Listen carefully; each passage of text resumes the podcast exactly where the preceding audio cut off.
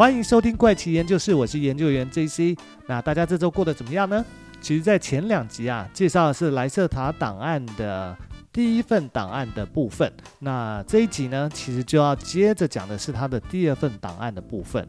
那但是在前面呢，还是要先简单的前情提要一下啦。就是在前面两集的时候，那时候其实讲的是说爬虫人的由来，以及外星人早就来过地球这件事情。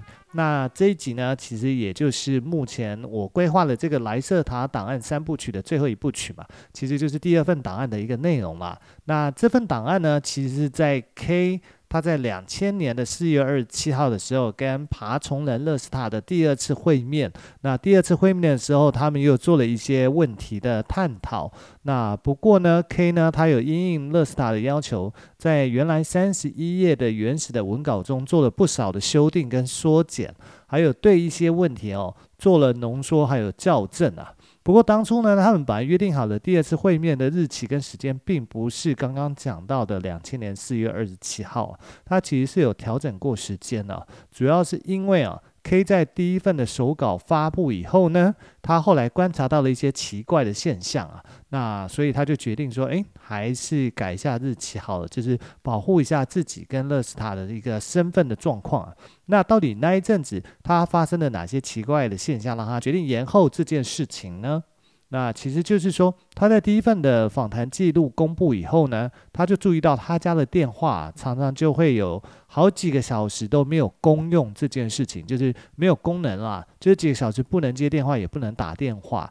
那当电话的功能恢复以后呢，每一次他想要打电话之后，他就会从话筒里面听到有静静的回声，还有奇怪的那种敲敲东西的声音，可能是敲键盘吗？还是一些呼呼声？但是呢，他也找不到什么毛病啊。而且第二个奇怪现象是，到了晚上啊，K 他的电脑上面的一些重要资料都从硬碟上面不见了。如果说他跑了一些检查电脑硬碟的程序哦，他会显示说是有磁区损毁。但是最奇怪的是，只要是有涉及到损毁的部分哦，都是跟访谈有关的，或者是他访谈的时候做的这些插画。那这些损坏的词区呢，当然还包括了 K 他自己研究的一些超自然现象的内容。但是呢，他也意外的在一些隐藏目录里面，一个隐藏目录里面发现了一些隐藏的资料啊。目录跟资料名叫做一七二 UJ，那 K 呢就找了他的一位朋友，是对于电脑这方面可能比较有专业吧，那就是问了他以后，诶，结果没想到他打开给他看的时候，这个目录却又消失了。那结果他回到家以后，有一天啊，他回到家的时候，他发现他家里的门不但是打开的，电视也是开的，可是他很确定自己出门前有关上电视跟关上门。然后有一阵子呢，他还注意到。他家门口啊，有一台小货车，上面印着全欧超市。那他注意这辆车已经好几次了，有的时候是他开车之后发现这台车跟在他后面了，但是保持一定的距离，所以呢，他就会特地跑去敲这个车门跟车窗，可是发现都没有任何的回应，里面好像也看不到有人。但是两个。两周过后啊，这台小货车却又自己消失了，所以呢，K 就觉得有一些不对劲，因此他就决定调整下一次的会面的时间啦，来保护自己跟勒斯塔的安全。所以呢，这一次的访谈呢，其实是在经过调整后才发生在两千年的四月二十七号，而且他更换了一个地点继续进行啊。那这份手稿呢，后来是被公布在两千年的五月三号啊。那不过他的访谈时间就是前面讲的嘛，就是四月二十七号的时候，他一开始的第一题啊，其实 K 就是问的他说，问勒斯塔说，嗯，当你读到一些呃关于宗教性啊，但是却充斥着仇恨的评论的时候，就是写有关于他第一份手稿的内容是有一些宗教元素的仇恨评论的时候，你有什么样的感觉呢？就是你跟我的族类之间的关系是那么的完全被否定吗？那勒斯塔回复说：“如果说呢，我对此完全没有一点生气的感觉，你会不会觉得很惊讶？因为我完全就预料到会有这样的一个极端反应啊！对于另外一个族类啊，全然否定的想法是被深深植入你们每个人的个体意识里面。对这个古老的意识的限制啊，是从你们的第三次文明而来。”而且从生物学上面来讲呢，作为一条讯息基因组啊，它一代又一代的遗传下去啊，它是把我们这个族类哦，是判定是黑暗势力啊。其实这就是伊洛因的最初的目的啊。他们喜欢看到自己是代表的光明的角色，但其实这是非常自相矛盾的，因为人类的种族哦，自己对光明又是十分的敏感。我之前曾经说过，我们在最近几个世纪里面。和一些更原始的人类部落直接有接触过，这些部落成功打破了老的这个创造程序哦，嗯就是因为他们可以毫无压力跟毫无憎恨的跟我们会面。显然，你们现代文明中的很多个体没有办法以他们自己的立场来面对我们，而是被。设计在基因里面的程式跟宗教的故事来左右你们，因此这些评论呢，我会以消遣看待，而不是以愤怒来对待。只是里面很大程度的让我相信你们还是依旧保持着这些固化的思维模式啊。那 K 就接着问说，所以呢，你们就不是邪恶的族类了，对吗？那勒斯塔回复说，嗯，我要怎么样回答这件事情才好呢？你们的思绪哦，依然建立在一个普遍、简单跟完全不合宜的一个设计上面。简单说好了，其实没有纯粹邪恶这件事情。呃，每一个本土或者是外星种族都有善跟恶的个体，即便是你们人类，也没有纯粹邪恶的呃或纯粹善良的这件事情。因为这个观念真的太简单，就是你们人类从远古时代哦，就相信你们被期望相信的故事，你们的创造者呢，为你们设定该相信哪些事情。每一种知名的种族哦，也就是更高度发展的群体哦，是由大量的个体意识所组成。那这些自给自足的灵魂能够为其自由地决定善与恶的生活方式，这是依照你们人类的标准来说的。同样是仰赖个人观点，你们未必能够。判断一个高度发展的族类的所作所为到底是正还是邪，因为你们站在一个比较低的视角，那从这个视角是不可能进行评估的。你们对正邪这两个简单的词汇啊，包括了许多的面向，而在我们的语言里面，由个体行为对比社会规范之各种阴影，有许多种概念哦，甚至是那些对你们所倾向对立的、呃、外星种族，也不是邪恶的族类。即使他们行事对你们种族比较不尊重，他们也有他们自己的理由，但是他们并不就因为这样而把自己的行为视为是邪恶。你们被构造的思维模式啊，更加线性，而且聚焦于他们是这样，因而也就会表现出来就是这样。一个族类对另外一个族类的存在的态度哦，非常大的可能是取决于各自的思维模式。每个族类都设定自己的优先权，去区分善与恶是非常原始的。因为任何族类的生存哦，都是为很多事情所呃力争而来，包括你们人类也是。哪怕是各种各样最坏或者是负面取向的事情，那在这点上面呢，我不排斥我们的。爬虫族族类啊，也是这样。因为过去有些事情，我个人也不是很赞成。这些我不想在这边详细的跟你们讨论。不过这些事情没有在你们近两百年内发生，所以请注意我的话。没有绝对的好的族类，也没有绝对坏的族类，因为每只族类啊都是由个体所组成的。那 K 听完以后就接着问说，在之前的档案公布后，我收到了一些信件。其中一封信是想要问你，可不可以详细的叙述一下上次提到的高等物理啊？因为很多人说你说的话没有意义。例如说 UFO 是怎么运行的，怎么飞的，还有怎么操作的呢？那勒斯塔就回答说：“我应该跟大众解释这些事情吗？”因为这根本不是那么简单的，那我必须想一下，我要用比较简单的话来跟你们解释高等科学的一些基本原理。他说：“我试着这样讲好了。”那你们必须先清楚几件事实啊。首先就是你们必须分开物理世界的概念，因为每种存在都是由不同层面所构成。啊、呃，简单的说呢，它包括了物质幻象跟场域空间的影响范围。呃，某些物理条件哦。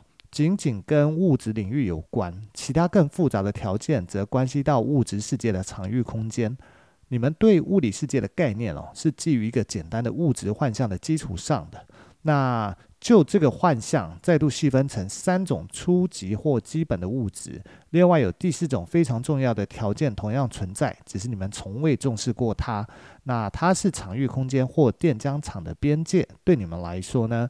被控制的变形物质频率的振动提升，以及这第四种物质聚集状态的稳定存在，但是呢，这几种理论你们都不熟悉，或者是你们只在很原始的水准上去了解这件事情，所以回来前面讲的重点，电浆通常是被你们简化后的概念，但其实这是物质的更高聚集状态啊。物质的电浆态是物质的特殊形式啊，介于真实存在和场域空间之间哦。那就是当物质被推挤时啊，它会造成质量的完全丧失，或者是以不同形式的能量增长。物质的第四种状态啊，对某些物理条件来说，它非常的重要。那这些条件呢，它能够用在启动反重力上面。本质上来说呢，在真实的物理世界里面，没有所谓的正负两极的力，只有在不同层次上面的单一巨大的统一力量，以及与观察者相依的反射行为啊。通过反重力跟不同层次的重力取代啊，一个人可以将物体漂浮啊。这个理论被我们外星族类啊部分采用于 UFO 的推进动力啊。你们人类在一个原始的程度上啊，是有使用了这个简单的法则，为你们军方的一些秘密计划来使用。那这只是因为你们多多少少从合作的外星种族那窃取了这种科技啊，但是你们缺乏真正物理上的了解啊，结果就是你们不得不困扰于你们自己所创造出来的 UFO 的不稳定现象跟辐射问题啊。以我了解到的讯息来说，已经有大量的人们死于所谓的强辐射和场域干扰。你自己是不是也同意这是一个正邪的案例吗？你们跟不了解的力量玩游戏，因而接受你们自己族类同伴的死，因为他们死于一个更大的原因，亦即为科技的进步。但是事实上，结果这一切都又是为了战争的目的，也就是追求负面了。那现在呢，一个人可以做出对你有利的判决，只有最少数的人类知道这些外星人的计划。如你们所说的，这是最高机密。那对于这些科技呢，你们被告知啊，所使用的基本物质元素的一个叙述啊，或者是等级次序越高，成功条件就越简单。但这只是部分正确。如果你们不能够好好使用这种力量，就最好不要尝试。可是你们却总是忽视，那将之抛诸于脑后啊，玩弄自己还不了解的力量。但是为什么会变成这样呢？你还记得之前提过的铜融合吗？依靠于感应辐射场在正确的角度波动，铜会和其他元素融合产生的连结和场域哦，因为不能在一般的条件下稳定，因而不适合来应用啊。结果是整个场域的光谱会偏移至一个更高的类似电浆状态。原因啊，也因为如此了，光谱连同这个粗糙的偏移啊，已转到立场极性相反的另外一端哦。那这边其实要这样子用词来解释，其实不是很正确。但是这个呢，立场就会变得类似于重力偏移啊。这个偏移造成一种互相排斥的两极力的倾斜，而这两极力此刻呢，它就不再流向立场内部，而是部分流向立场的外部。结果就是内部分层反射立场。非常难以利用这个技术的边界哦，来调整自身的特性。不过它还是能执行很多任务啊，比如说让沉重的飞行物体漂浮、调整、移动。同样在电磁辐射领域的发挥伪装的作用，以及操作短暂的时间次序了。事事实上呢，它是一个非常短的一个跨度，还有一些其他的事情啊。你熟悉你们的所谓的量子隧道效应吗？如果说场域平面的频呃频率跟距离足够高的话，即便是真实物质中的正负等化，也能在这个场域中达成。但不幸的是，所有我用你们的话解释给你们听的内容都太过粗糙原始，而且显得奇怪和无法理解。但这样简单的解释，也许会为你们帮一点小忙，不过也有可能完全帮不上忙。那先回到研究员 JC 的。角度来看，就是其实这一段话就是完全听不懂他在说什么，就是在讲一些他们所谓的物理现象跟科技吧，就是怎么样去创造出他们 UFO 的技术这件事情。好，我们再回来继续看看说，说听听看他在档案里面继续继续接下来的部分是怎么去叙述的呢？K 接着就问说，有没有什么超乎常理的力量的科学证实啊？比如说你们思想的力量。勒斯塔就回答说：“当然是有的啊！为了解释这点哦，你们一个人必须承认场域空间在物理上的真实存在啊！我来试试看。那等等，你要把自己的头脑从物理幻象中脱离出来，而看到宇宙的真实性质。不过，充其量对你们而言，这只是一个侧面的表象啊。想象一下，这里所有的物质，你桌子、铅笔，还有这套录音设备、这张纸，都不是真实意义上的存在，它只是场振动及能量聚集的结果。你所能看到的所有物质啊，宇宙中的每个生命。每颗行星以及位于主力场的场域空间内都有一个同等的资讯与能量，以及总体层面。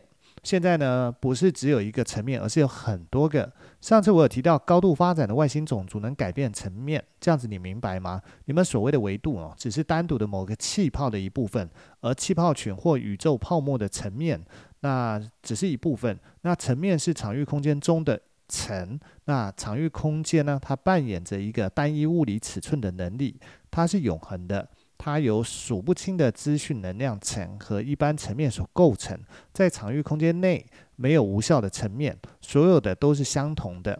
但是呢，依靠他们的能量状况而分离啊。那我注意到已经把你搞糊涂了，所以我想我们就此打住吧。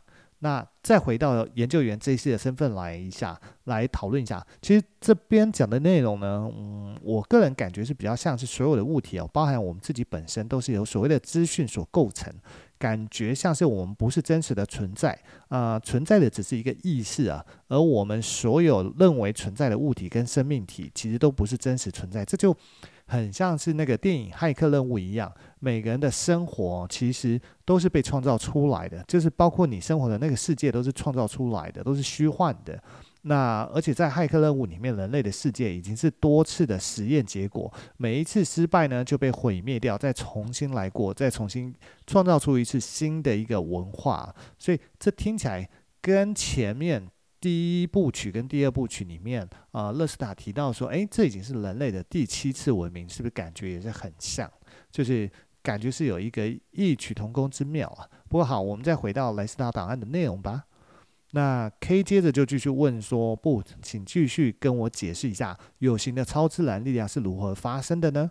那勒斯塔就回答说，好，那这边我简单来讲好了。可能不是很正确的说法，但用这种方式来讲，就是实际的物质呢，在场域空间内，作为一个伴有清晰层的场域背景像啊，那但是这些层面呢，就包含了资讯哦。举例来讲，就类似物质的简单结构跟旋之频率啊，但是在物质的发展中，还有一个储存的资讯填色物。你对你们人类的形态发生场这个概念熟悉吗？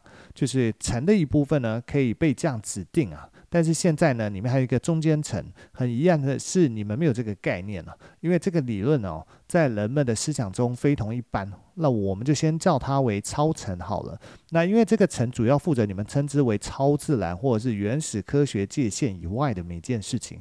这个超层呢，作为物质层跟场域空间内的某个场的形态发生层之间哦，它能够使两者结合。比如说，你们的身体就是作为场域空间内的一个场被镜像。那倒不是说它不存在于这里，像血肉骨头以事件之弦或原子的形式所存在。但就是因为是仅限于此啦，总是存在一些二元性的场中的一些层呢，包含你们身体中固体物质的简单资讯和它的频率，而另外一些层呢，就包含你们的精神意识以及人类的宗教观点来等等所称呼的灵魂。那在这里呢，觉察和自觉是一个简单的能量矩阵。它分割进入场域空间内，你们的场之不同的层里不多不少，它就是刚刚好的一个分量。那真正的觉察同样可以在物质层面里面存在，但只能以后电浆的形式啊，借助必要的物理知识和传递技术。那觉察和自觉矩阵哦，就是灵魂。那同样能够从这个静止的场中被分离出来，它能够任其移动。且以一种自给自足的形式啊，相当长的时间持续存在。它有一个很奇妙的名称，叫做掠呃灵魂掠夺。不过首先呢，我们在这边讨论的是科学，不是魔术跟黑暗之力啊。那 K 在这边有补充解释说，灵魂掠夺一词啊，在一个宗教引发的评论里面被提及与爬虫族有关。那回到你的问题，精神力量强的族类能够依靠他们的觉察和自觉场直接影响这个超层。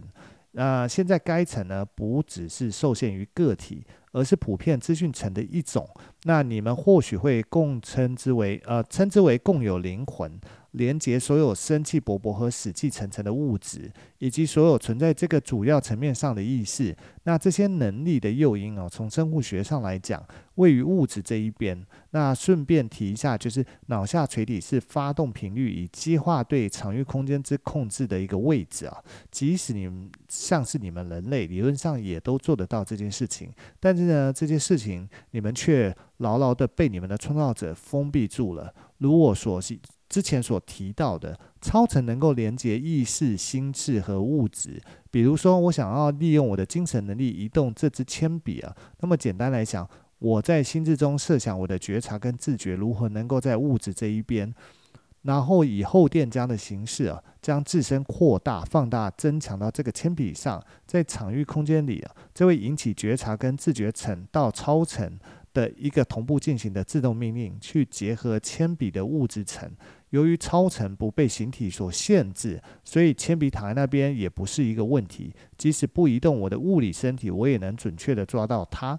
那后电浆体在那边呢？那超层在另外一边呢？我已经控制住了铅笔，交感作用哦，会将铅笔的物质啊带它到移动进入到另外一个，那就会将形成改变到那个点上面。所以。以上其实听起来还是很复杂，它其实意思就是应该是讲说，呃，意识是在另外一个呃层面环境，那实体的物体，物体就是物理环境的物体是在另外一个层面上面，但是它可以借由它的意识去想象呢，就可以去把这个物体移到他想要的另外一个位置上面去。反正呢，听起来就是一个非常复杂的一个说法。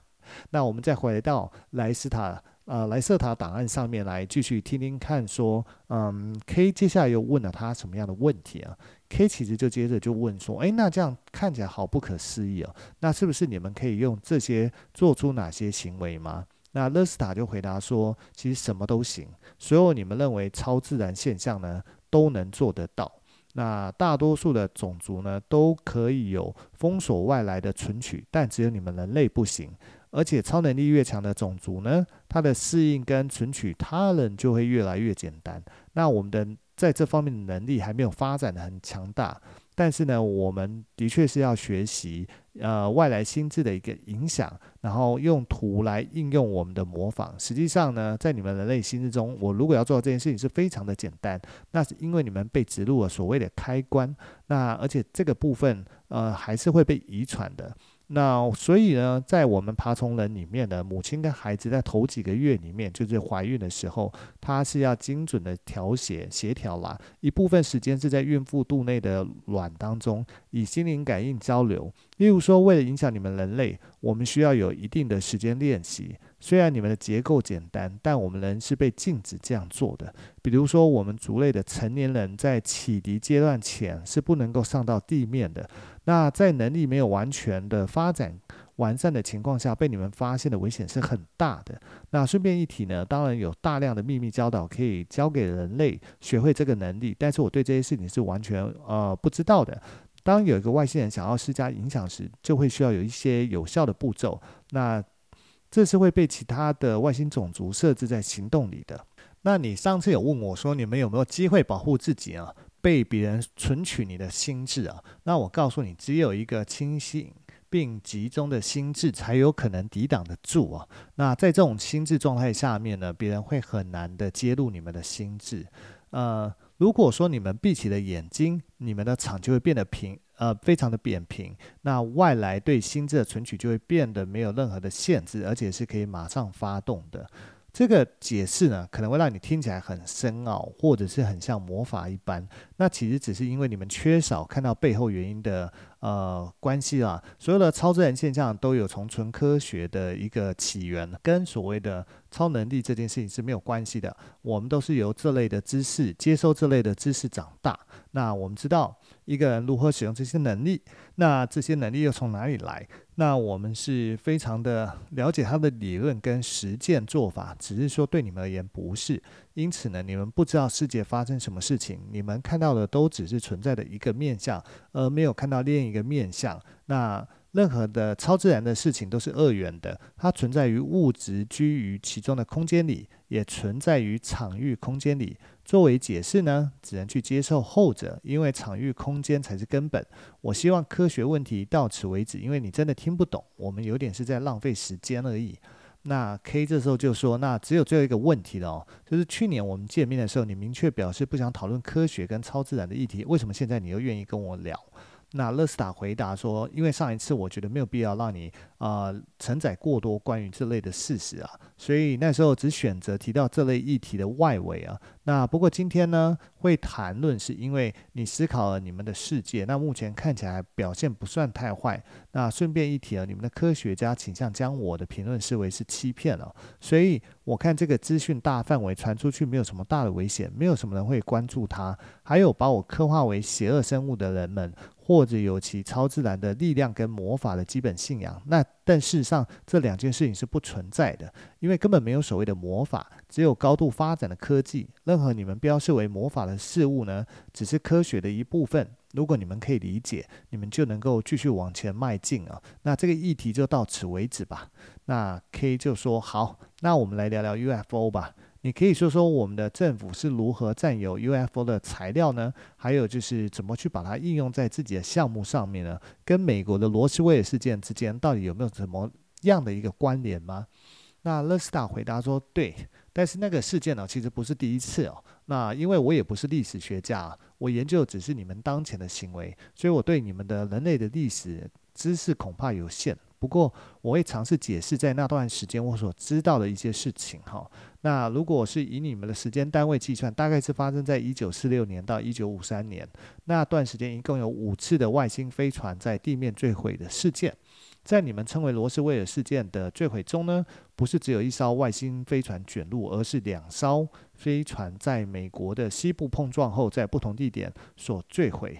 那这也不是第一次坠毁，但是从那一次以后呢，接着又有第二次、第三次。另一艘飞船呢，坠毁于一九四六年。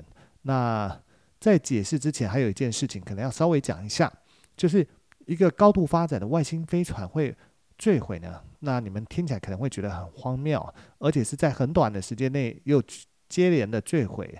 那这边我可以解释一下，听起来是很奇怪，没错，但它事实上它是真的发生跟存在。那问题不在于驾驶本身，而在于你们行星场的方向。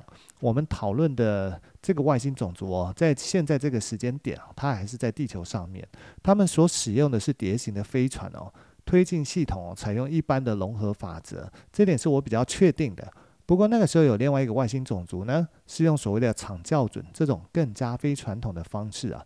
那这种方式有很多的好处，但也有坏处。那底数场一定会以绝对正确的角度出现在地表上。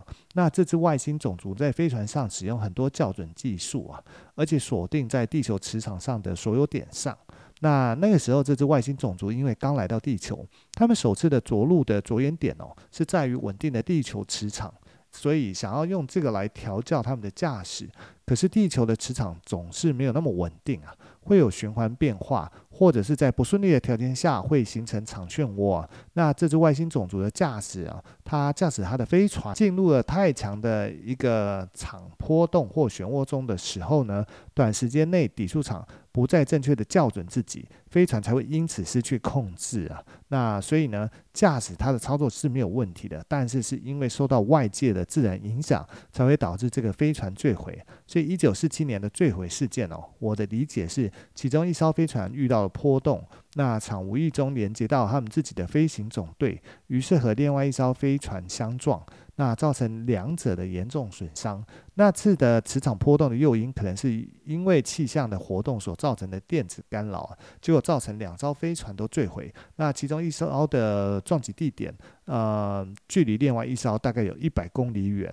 那船内的所有成员都死亡，是为什么？是因为这种碟形的结构本来就不是十分的稳定，它并不是被设计来承受撞击的，所以呢，他们一旦发生撞击以后，当然没有办法保护里面的驾驶人员跟乘客等。你们的军方啊，首先收集到这些碎片了，后来呢，发现了整艘飞船以及船上的这些外星人的尸体啊，他们就将这件事情设定为最高机密啊，然后。运到基地啊，军事基地里面进行分析啊，还有尝试去复原、发动一些计划的部分。那我相信我是记得这件事情，但是呢，我不想把日期说的太明确。它大概就是发生在一九四九跟一九五二年之间呢，还有一场很严重的事故啊。那当时呢，对其中一艘失事的飞碟做了一些研究。以我听到的来说，是在没有做防护的情况下，无意中启动了一个动力元件啊。就在很短的时间内呢，我该怎么表达？就是环境产生出一个无法控制的漂移，进入电浆态。那另一个方面呢，通过这个极为不幸的事故，造成普动力场反转进入巨大能量的磁脉冲中。那你知不知道电浆磁性的颠簸，当与有机体呃连接的时候会是什么样的结果吗？那这件事情，我想你是不可能会知道的。那它其实会将在场结构和生物电反馈中造成一些干扰。如果愿意的话，你可以想象一个人类的躯体啊，被火焰吞没三到四天的时间，但是那些火焰明显是在体内，最后将身体燃至油尽灯枯啊。那么对所发生的事情，你可能就可以大概大概的一个了解跟想象啊。当时呢，我记得大概有二三十个人在那个实验室里面死亡啊。那一九五零年到一九五三年呢，还有多次的坠毁发生在美国大陆的水源汇集区啊。那些失事的飞船哦，能够被相对的完好复原，在同一个场所里面呢，建造了飞船跟那只外星种族，其实就是对你们不友善的那一组啊。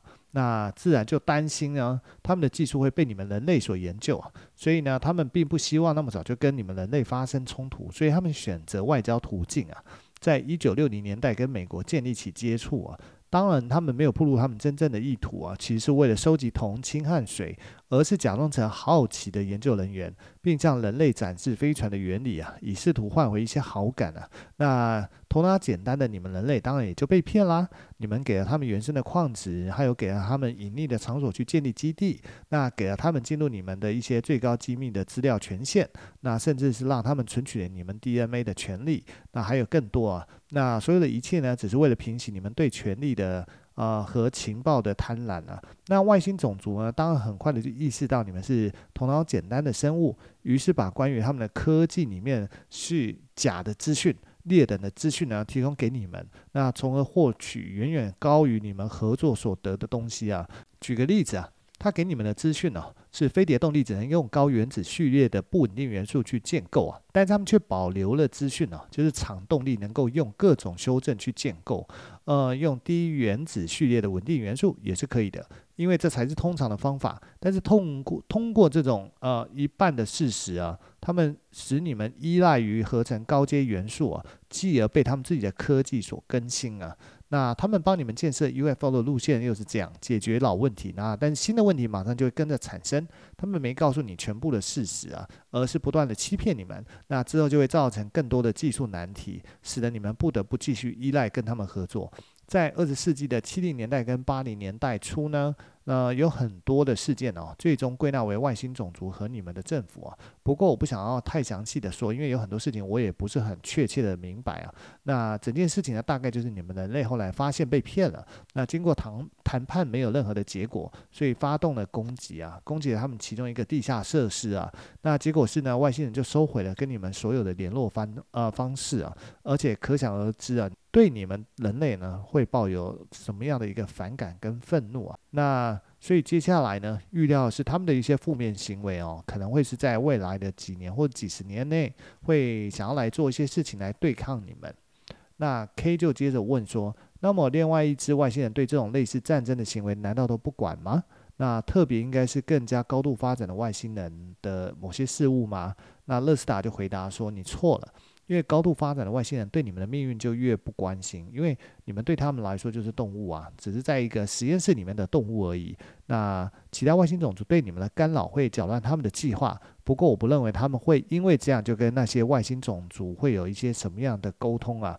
他们中的许多可能会另外决定说找另外一颗行星来实验吧，或者是呃在一段的时间跨度内研究你们的行为跟你们的意识后，那。会因为危机的情况吸引他们继续研究。就举例来讲说，当你在研究一个蚂蚁丘的时候，另外一个人突然走过来踩了上去，你会怎么样？你会继续走你的路，或者去呃找另外一个蚂蚁丘研究吗？那即便说你比踩蚂蚁丘的人长得还要高大跟强壮，但是你会为蚂蚁去捍卫吗？不会。因为事实上呢，你们人类就是蚂蚁，不要盼望着其他外星人会帮助你们。当然，对你们持有这种敌对意识的外星人，如果开始有明显的结集结行动的时候，我们当然也会找人帮忙啊。例如说，人类政府中有很多的成员都知道我们的存在，部分是出于救世宗教的基础啊。例如说，像是啊、美国啊、有些城市它有一一部分的地下建筑是提供给我们使用的。那在之之间呢，就会有一些联络的管道。那但是呢，我们爬虫人会保持自己远离冲突啊，所以你们可能还是得必须自己去解决你们自己的问题啊。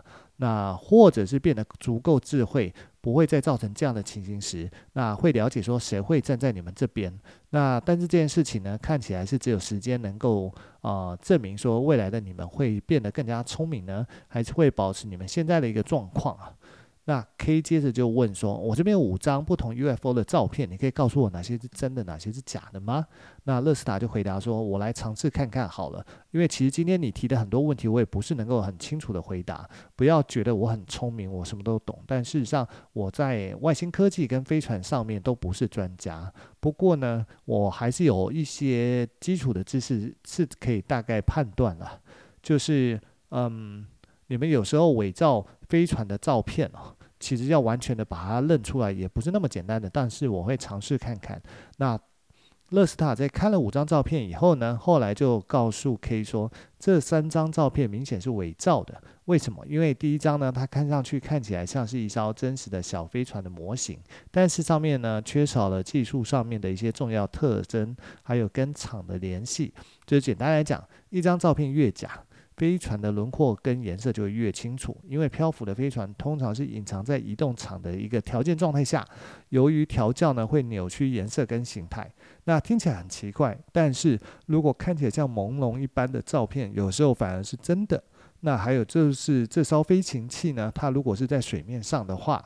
那我们应该会看到所谓的水槽，或者都看到水面膨起，但这张照片的水面是很平静的，显然它就不是真的飞船。那所以从我的观点呢，这三张都是假的照片。